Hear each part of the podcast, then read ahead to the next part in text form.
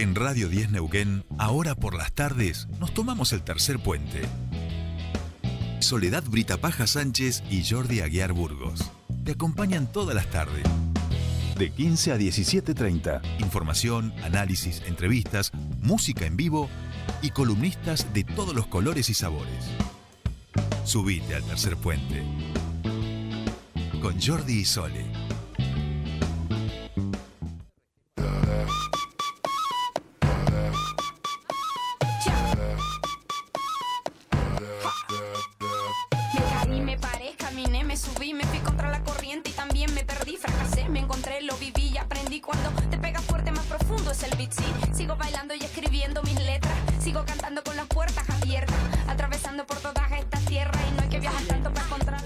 Ahora sí, 4 y 10 de la tarde, segundo bloque de tercer puente y comienza nuestro espacio de feminismos. Mejor no te lo explico. Buenas tardes. ¿Cómo les, cómo les va? ¿Todo bien? Es Bien, inevitable, inevitable poder No, sí, sí. Y eso que, riéndome este espacio. y eso que yo me había guardado una cosita para, para aquí, que voy a dejar aquí arriba de la mesa. que tengo en mi casa, quiero que lo sepan, lo tenía en casa, Eh, yo lo acordaba y digo, a relatarle a la audiencia, acaban de dejar en la mesa al señor Buda, una especie de Buda en como metálico, una, una figurita muy bonita Sí. que está en el centro de la mesa. Ahora la vamos a ¿Qué subir a las redes de seguramente. disculpas? que Es comida un- nos tiene- no nos conoce. Comida No, que no, es un. Buda, un Buda para que se, se li- terminen de limar si quedaba alguna aspereza en relación a mi comentario de Buda. Exactamente, relación al Totalmente comentario. que- fuera y dije no, y lo veo porque yo viví con una amiga, eh, Nati, a quien le mando un beso si está escuchando, eh, que también, entonces yo digo, para, yo tenía un Buda que me había dejado ella por algún lado y lo busqué y aquí está eh, Buda para compartir con nosotros en esta columna. ¿eh? Bueno, ¿cómo andan? ¿Qué tal esta semana, fin de semana de frescores, de fríos, de vientos y demás? Es? Bien, bien. Bien, muy bien, la verdad que bastante bien. No hemos leído los diarios hace varios días. Eso es Ah, una bueno, señal, bueno, eso es una suerte. señal de bienestar. De bienestar, ya. Tremenda. Sí, no sé, yo no tuve internet todo el fin de semana. Ah, Eso es una- Ah, eso una de es las una- castigadas claro, claro. de, de las corporaciones. tema, claro. sí, sí. Uno lo piensa románticamente y después, Sí, viste, ay, sí, qué no lindo, no sé, te, te descolgada de los diarios. No, no había internet en no ningún había- No, lado. no, no, no había Sí. internet, no había redes, o sea, prácticamente, digo redes de comunicación Sí, sí. prácticamente de ningún tipo, así que eso hizo más complicado. Pero bueno, ya sabemos que los medios, como siempre, anduvieron haciendo las suyas. No quiero, eh, eh, estuvieron los medios, o sea, los medios y... Por suerte tenemos medios para hacer de las nuestras. Claro, claro, ahí andamos. No quiero de- dejar de mencionar eh, eh, nuestra solidaridad con, con Claudia Piñeiro y el Sí, ataque que, sí. que hicieron las corporaciones. La verdad que no sé cómo, no sé cómo llamarlas porque no, no quiero pecar de insultar a ninguna, a ningún, a, a- a los creyentes o a los seguidores de, de esas iglesias, pero bueno. Eh, No, separando un poco lo corporativo e institucional aparte a mí hay un dicho. del creyente, ¿no? De, Hay un dicho que, que, que en mi casa y seguramente en la casa de muchos se, se dice que es, eh, digo, si uno eh, se da por aludido con alguna cuestión es porque tenemos el culo sucio, señores. a quien le quepa el decir, a quien sayo. le quepa exactamente, mi madre decía eso, a quien le quepa el Ah, sayo, Bien, ¿eh? bien. Sí, sí, sí, bueno, por ahí ponían O el poncho. producto de... Concha es acá en. Argentina, su mamá no. Exactamente, sí, sí. Por ahí venía, eh, es, es sobre, sobre una serie que salió en Netflix, eh, se llama El El reino. Reino, ¿Recomendó? sobre, No está sí, mal. Sobre, sobre un guion que escribió Claudia Piñeiro, que es escritora argentina, y el ataque fue directamente hacia ella cuando en realidad el productor o quienes lo transmitieron, digo, el productor es, es un hombre y el ataque de la iglesia fue directamente hacia ella, su persona, su nombre y su apellido, relacionándola con, con todo lo que tiene que ver con, con la religión. eh, bueno, los Es que, que se la tenían jurada a Claudia Piñeiro, ese sector, vamos a hizo un decir. muy- hizo un muy buen relato de la realidad que viven las mujeres en la Argentina cuando hizo su exposición en, En diputados, en el Congreso, así que bueno, es como vos decís, se la tenían jurada. es muy buena escritora, sí, Sí. re- la- es recomendable, así que no sé, Eh, vos el eso. último libro que leíste de ella, ¿cómo se Catedrales. Catedrales. Ah, tremendo libro. tremendo, tremendo sí. libro. Sí, tremendo Sí, sí, libro. Me lo comí. Aparte me lo comí. Fue como, tenés que leerlo, tenés que leerlo. Sí, Todavía sí, no sí. Escribe muy bien, digo, y es una de las referentes. Sí, todavía no lo leo, todavía no lo leo, es cierto. Lo tengo ahí para leerlo, pero bueno, es recomendable. Bien, Bueno, Bueno. Sí. dicho esto. Veníamos con un, ¿qué es? Bien. Con una segunda vuelta, con... Sí, el tema, Ah, venimos el a tema de hoy, sí. profundizar. sí, sí, gestión menstrual. Ah, bien. Vamos. Segunda parte. Bien. Podríamos como esta parte llamarla justicia menstrual, le decía Caro. Sí, sí, ha habido, eh, en estos días se ha sancionado en, en un par de provincias eh, justamente una ley que tiene que ver con acercar o con empezar a, a, mm, a, a gestionar o acercar el Estado, digamos, o hacer de, eh, eh, tema de materia pública, este, de salud pública, eh, la gestión menstrual, eh, que fue en Tucumán. Eh, bueno, San Luis estaba ¿Tucumán? y sí, San Luis, ¿Catamarca? todas provincias, o sea, que no quiero ponerles un mote, pero en Sí. general son bastante, tienden a ser San Luis bastante más ya, conservadoras. sí, San Luis estaba, ya era una de las provincias que, que lo tenía. Eh, algunos partidos de Buenos Aires, pero como provincia San Luis fue una de las primeras. Y mm, bueno, y ahora se le sumó Tucumán. Así que, así que bueno, subiéndonos a esta nueva ola, esta vez de color roja, es que empezamos, este, como quedaron más o menos en el, en- cuando hablamos de gestión menstrual la vez anterior, lo abordamos desde, mm, desde la cultura de invisibilizar el- el- la menstruación. Eh, bueno, y la importancia justamente de naturalizarlo. lo- a ver, voy a bajar esto. Estás muy alta, ahí está. Sí. De, si, si querés, este un poquito más, ar- más rectito. Ahí mira qué felicidad que tiene nuestro Oper, ¿viste? Eh, bueno, desde, desde ese lugar y desde la importancia de la ESI. Y hoy eh, queríamos profundizar, porque en ese momento no alcanzamos, eh, más en la cuestión económica o lo que genera más desigualdad y el impacto ambiental que tiene, eh, justamente veníamos escuchando en la radio, de mm, este, todo, esta ecoansiedad que genera todo la, el, el colapso climático que está teniendo el mundo. Eh, así que bueno, desde ese lugar dijimos, bueno, vamos a darle la segunda vueltita a, a este tema. Y porque en Argentina este salió un informe que vos lo tenés más aceitado, Sora. Sí, es un informe que justamente se llama Justicia Menstrual por la Igualdad de Género y la, Gestión Menstrual. Accesible, que fue dirigido por mm, eh, Mercedes de Alessandro, que es funcionaria de, de este gobierno. Eh, ellas eh, han presentado, han hecho como muchas de las cosas que se han tomado en esto de, con la intención de volver hacia las políticas desde la necesidad, eh, desde la necesidad territorial, se han hecho bueno varias reuniones, foros que tienen que ver eh, analizando los territorios, ¿no? ya sea en distintas eh, zonas de, de la Argentina.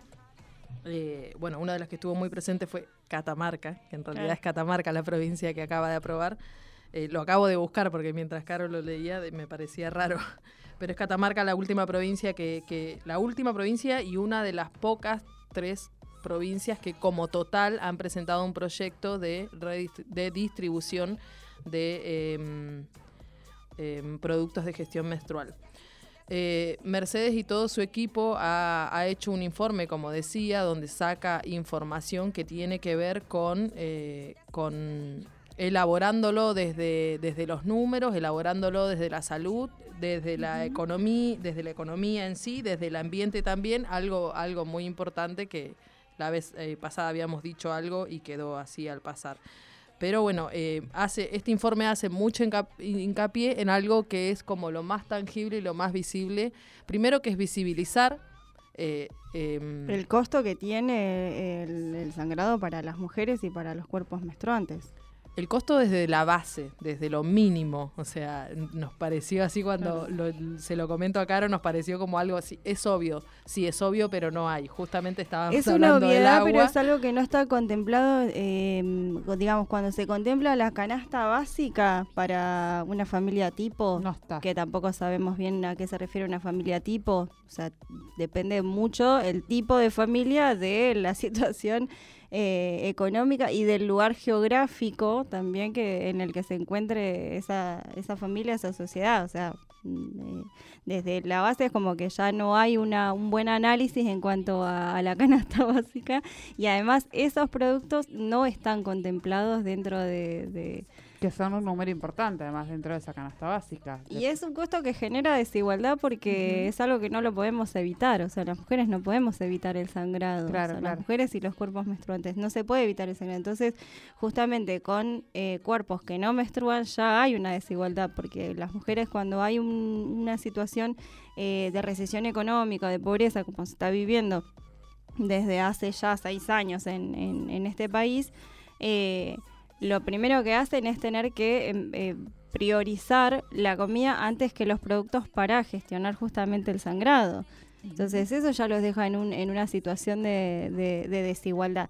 Ni hablar de eh, la situación en la que tienen que eh, llevar adelante eh, eh, los periodos, digamos, de la menstruación, eh, dependiendo del lugar en el que vos te encuentres. Si tenés eh, una, una vivienda en, en, en condiciones, digamos, con agua potable, con un baño.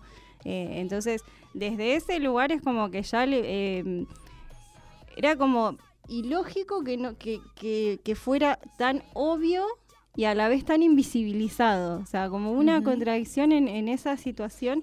eh, que es lo primero que genera que genera esta desigualdad y en personas eh, menores que por ejemplo no trabajan digamos que, que es- no pueden gestionarse y que los productos se los tiene que gestionar el, el adulto a cargo de, de- de ese infante, ¿no? Entonces, eh, desde ese lugar, no sé, a nosotros nos parecía como realmente como muy bizarro, es como no- no- como increíble, ¿viste? Como increíble. Claro, pero tiene que ver, eh, por ahí, bueno, tiene que ver un poco, y lo hablamos, me parece, la vez pasada también, cómo esto se va hoy eh, eh, naturalizando. O sea, nosotros hablábamos de las diferentes experiencias de tal vez nosotras pequeñas y demás, o las experiencias cuando vos decías eh, que había ido Andrés o que eh, Sí, a lo de Andrés sí, y vos sí. creías, porque no sabías de qué, a qué se estaban refiriendo, que creías que habían ido a ver un, Tal al cual, tío. Andrés. Digo, no, bueno, eh, digo, esas cosas en nuestro en nuestro tiempo al no hablarlas también ocurre me parece o sea, no me parece eh, o sea tan ilógico lo que hoy está ocurriendo que sí tiene que empezar a, a desconstruirse Tal cual. justamente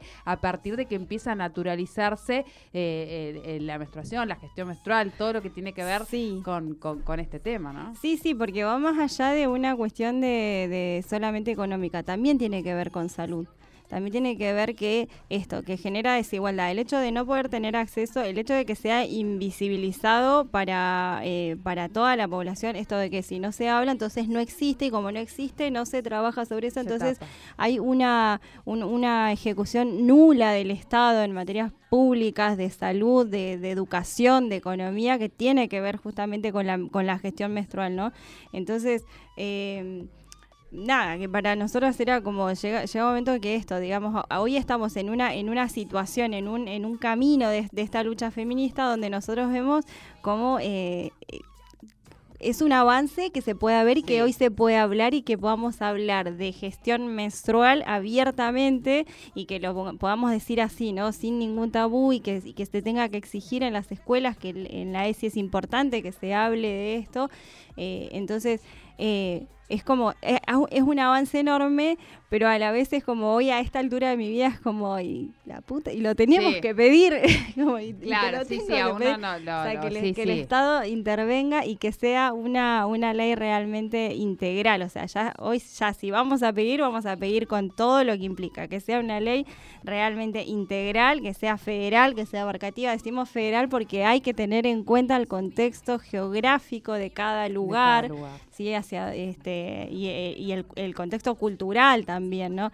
Entonces, eh, de pedir que sea integral, que sea abarcativo, que sea federal, que sea sustentable para que haya una educación en justamente en productos eh, sustentables para la sostenibilidad del, del medio ambiente y que no se siga priorizando en pos de la salud de, De las mujeres y de la gestión eh, menstrual. El, negro- el negocio de este de, de- de del diferentes agro. compañías.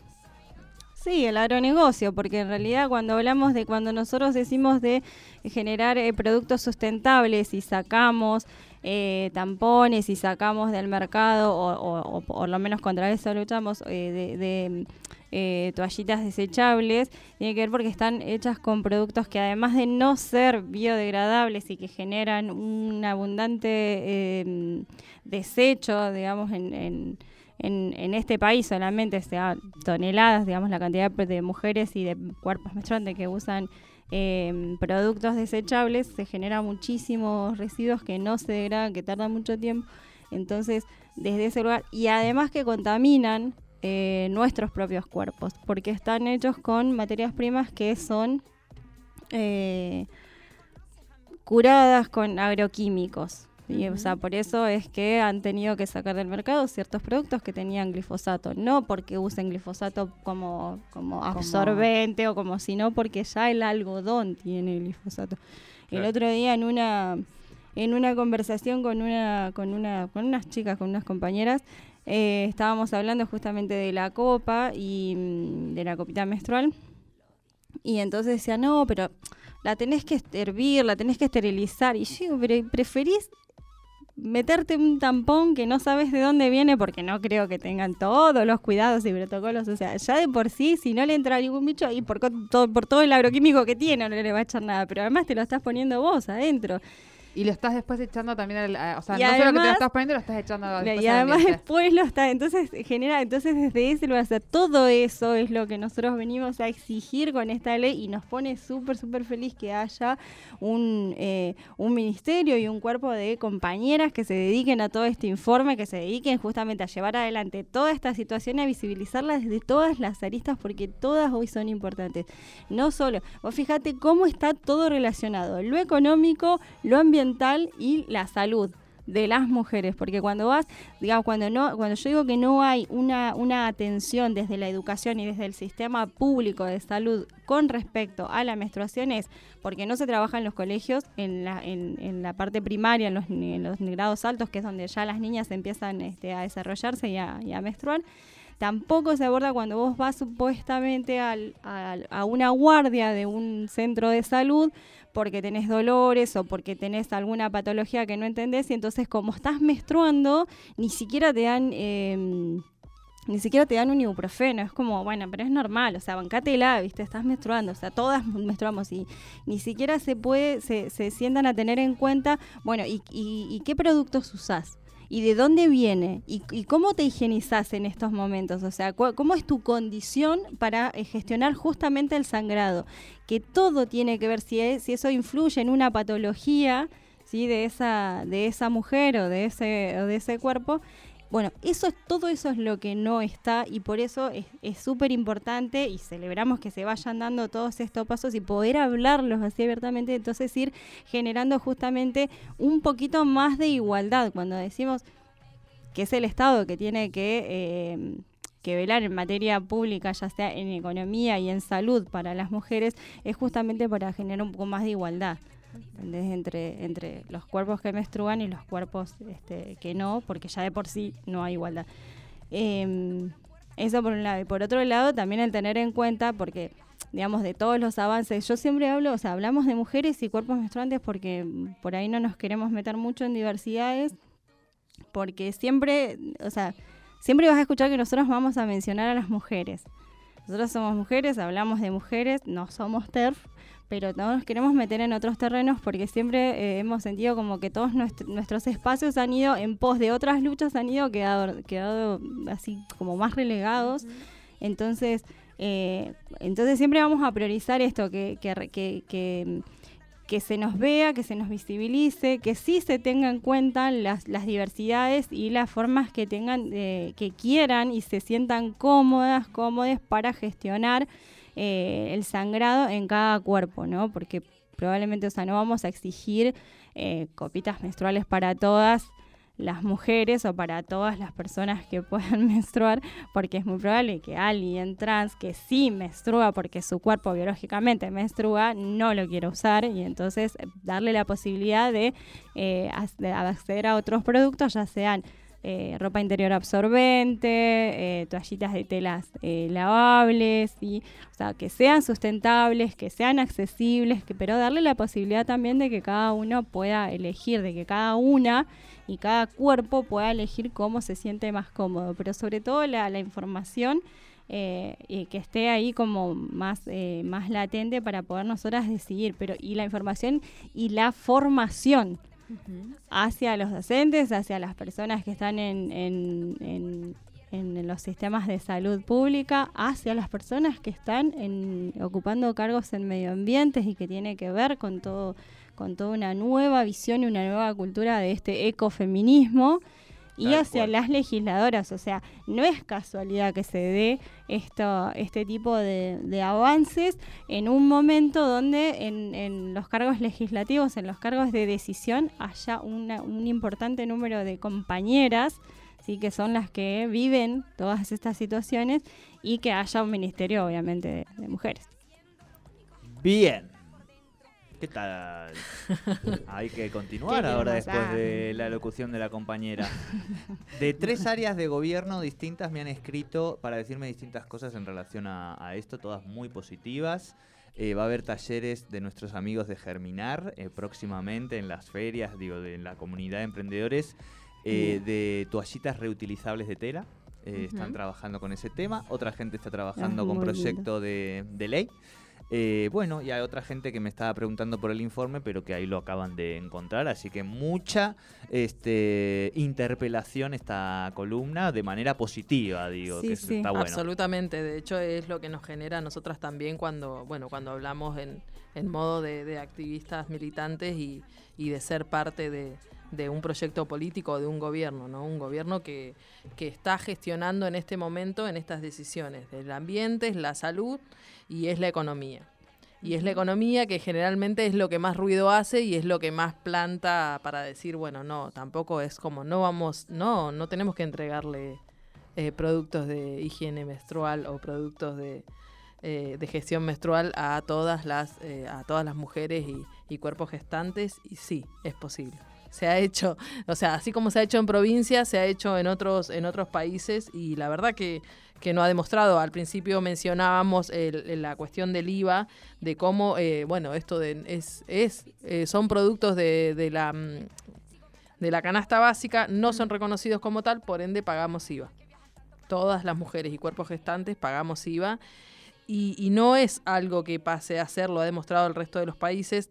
En Colombia, por ejemplo, fue el primer país que se sacó el IVA, pero la verdad es que no se reflejó. Nosotros ya hemos visto en nuestro país cuando, no sé, cuando se le sacó el IVA a la harina, ¿se acuerdan que nunca bajó el precio de la harina o de determinados eh, productos de las canastas? No es fácil conciliar los intereses de los distintos sectores en este país. No es sencillo porque aparte cada uno se sabe su vericueto, digamos. Ah, Sí, ¿no? porque ni una pandemia ha pasado, creo que a enseñarles que la- la- justamente la salida era colectiva, o sea, y, y sigue sin importar esa cuestión. No, sí, abs- ¿no? Absolutamente, pero nosotras Le ya van a vemos sacar que- el IVA, pero de por sí, si es rosado, Claro. si dice FEM o algo, es más caro, así que no se va a reflejar Claro. nunca jamás. sí, sí, sí. Igual es interesante y obviamente los, los, los gobiernos y los estados están tomando necesidades de, de, de- de las mujeres y de los cuerpos gestantes que, que, Pero que además, están- perdón, Sora. eh, No, iba a decir que, que siguen latente, que sigue vigente, eh, así como comentaba Caro, charlas entre amigas, compañeras, em, sigue siendo un tema que todavía no está, eh,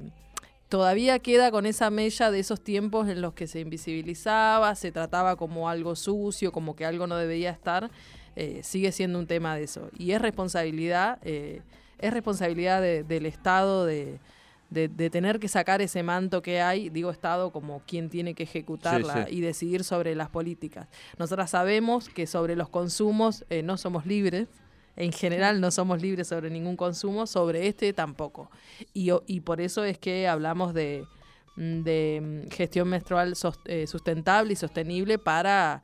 Y que además esto lo puedan hacer, que era lo que yo pensaba como círculo virtuoso, que también tiene que ver este con el triple impacto y una nueva economía, que por qué no lo pueden hacer justamente todos estos productos de gestión menstrual, compañeras que forman parte de redes de emprendedores, de Sí, cooperativas. sí, sí, Digo, porque está hoy la posibilidad palpable y concreta, digo, lo vemos, ¿no? Tenemos nosotros una comunidad la- de emprendedores que labura y que hacen talleres, Tal digo, y automáticamente ya está con esto la, la fundación ciudadanía, de, ¿no? de- la fundación del Banco Provincia de Buenos Aires que Ah. estaba eh, a la cabeza la maravillosa de Juliana Di Tulio eh, ella entregó eh, entregó con convenios con municipios eh, productos de higiene menstrual eh, todos que tengan que ver con copitas o toallitas o en, e- en, ese, en esa sintonía, ¿no?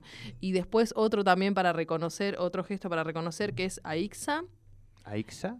de mm, donde está mm, no me sale Malena donde está Aiza, Malena Aiza. Ellos ellos hicieron un reconocimiento hacia la- hacia las Sí. trabajadoras eh, de un monto eh, mensual para que y tiene este ítem como Claro. productos de gestión menstrual Y esto se puede linkear con el tema de los cupos también en las organizaciones sindicales, la, la cuestión de la igualdad, digo, en Tal relación a, a que son parte también de las demandas hoy que tienen que formar parte, ¿no? Del pregunto, que me miras ahora con la cara y digo, uy, me estoy semana- metiendo en un No, quilombo, ya me la estoy pifiando, se- traje el Buda, todo, y aquí no hay día que yo no la pifie, digo. se lo mandé a una compañera la verdad que no, Y el no- Buda te salva. No, no, ni el Buda te Vení salva. bien, vení bien, ¡guau! ¿viste?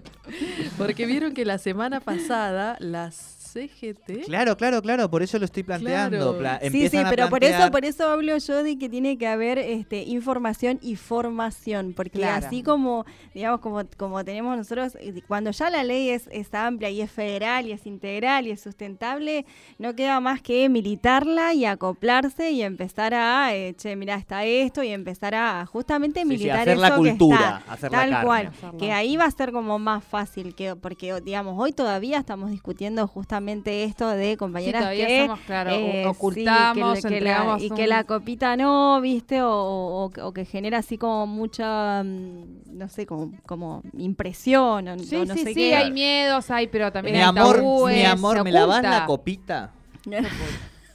¿Cuándo llegaremos a esas sociedades? Mira, hay, unos números, hay unos números que lo- los, los anoté porque me parecen interesantes para, para aportar a lo que a lo que decía Caro.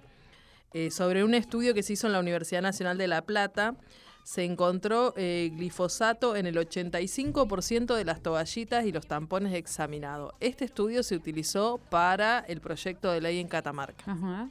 Claro. O sea, es Con estas vigente. cosas, perdónenme en términos de comunicador, hay que ser visual, digo, porque hay algo que nos opera en los imaginarios, esto que ustedes yo las escuchaba de lo eh, viste esta cosa como de lo Sí, sí, sucio, de sí, no sé qué, que hay que romper a veces imaginarios y otros hay que crearlos para equiparar esas imágenes que nos aparecen. Así que diga de vuelta lo que acaba de decir. Sí, sí, sí, sí, sí.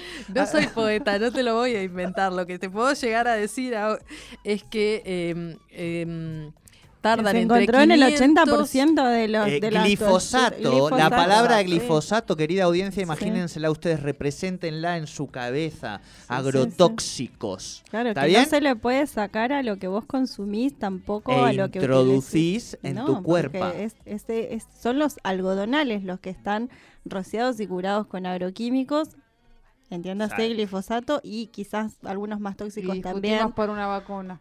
Y no, nos lleve a, a la lógica aplastante, compañera. Bueno, Eh, no, tal cual, pero digo, Sí. Con esto, con estas refuerzas, créanme sí, sí. que reforzamos Sí, sí, en los imaginarios imágenes que ayudan Claro, a. Lo ¿viste? mismo que cuando hablamos de cuidar el ambiente, o sea, cada mujer en su, cada mujer o cuerpo gestante tarda, eh, em, tira, o sea, produce eh, 6.500 kilos de basura de este tipo. 6.500 kilos de basura. Que esto tardan en, en- tienen En un su vida, en proceso su vida. de- en su vida, No, claro. sí, bueno, pero tienen un proceso de degradación de entre 500 y 800 años. O sea, estamos Bien. un mundo en el que hoy las y los neuquinos estamos preocupados por el agua. Casi nueve generaciones, eh, cada No, una y además, la- la- contaminando. lo- le- digamos, eh, por eso hacía referencia no al agronegocio, todo lo que se tiene que deforestar para generar estas nuevas plantaciones para estos Claro, nuevos claro, claro. productos.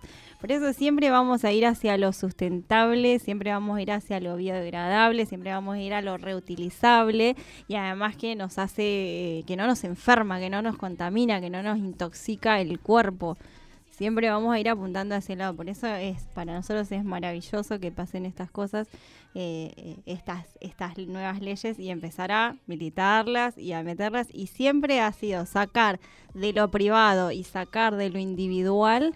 Eh, ha sido una tarea del- de, los de los movimientos eh, de mujeres, del movimiento feminista, que ha hecho justamente estas luchas que sean colectivas, porque menstruar, menstruamos todas, y eh, como lo personal es político, la menstruación es política y por ende tiene que ser abarcada políticamente, económicamente, ambientalmente y desde la salud.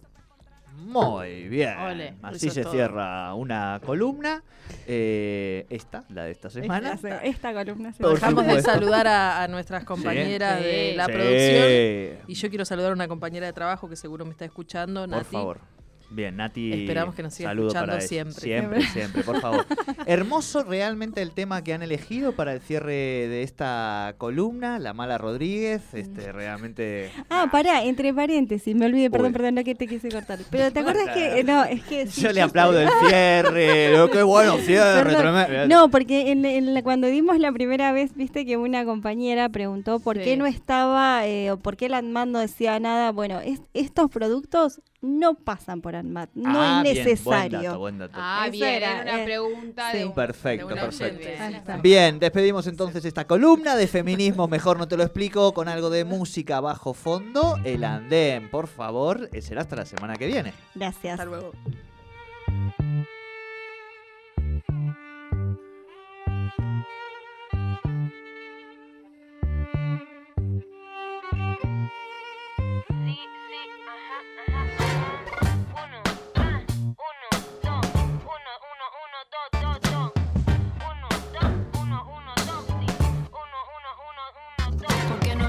Por tu amor si no tengo nada que perder. Si no me lo das tú, otro lo hará y volveré como siempre a sentirme bien. Porque sin amor yo no vivo, soy como el nido, los desaparecidos, los recuerdos olvidados, el mal sabor más escuchado, los asesinatos sin testigos. No mendigo, solo pido porque tengo mucho que ofrecer. Ahí está el placer de saber ese ruido, aunque me equivoque todo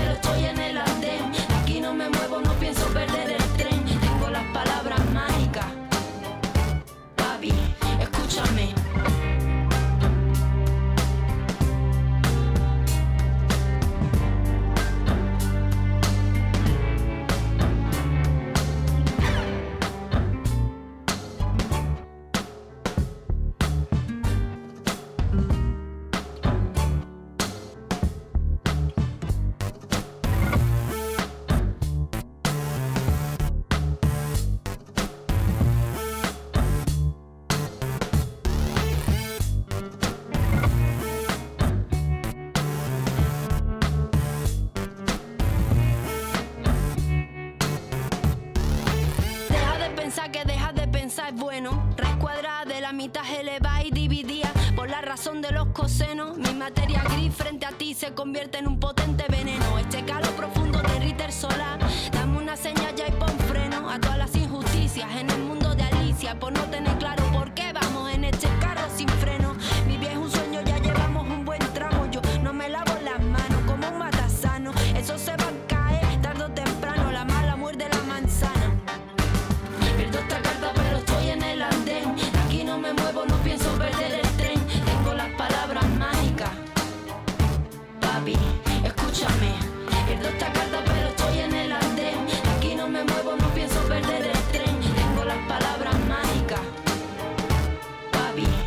escúchame.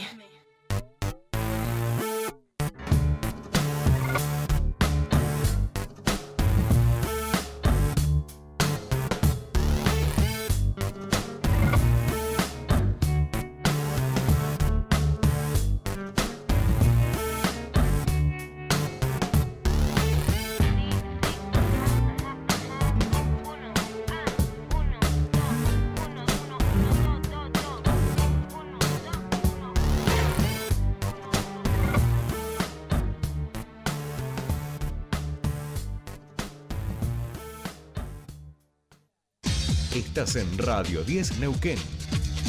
98.5. 98.5. Radio 10. ¿Estás buscando neumáticos? Vení a Autoshop. Vení a Autoshop. Lo mejor en neumáticos para autos, camionetas, 4x4 y más. Autoshop es Guerrini Neumáticos. Servicio de alineación y balanceo con maquinaria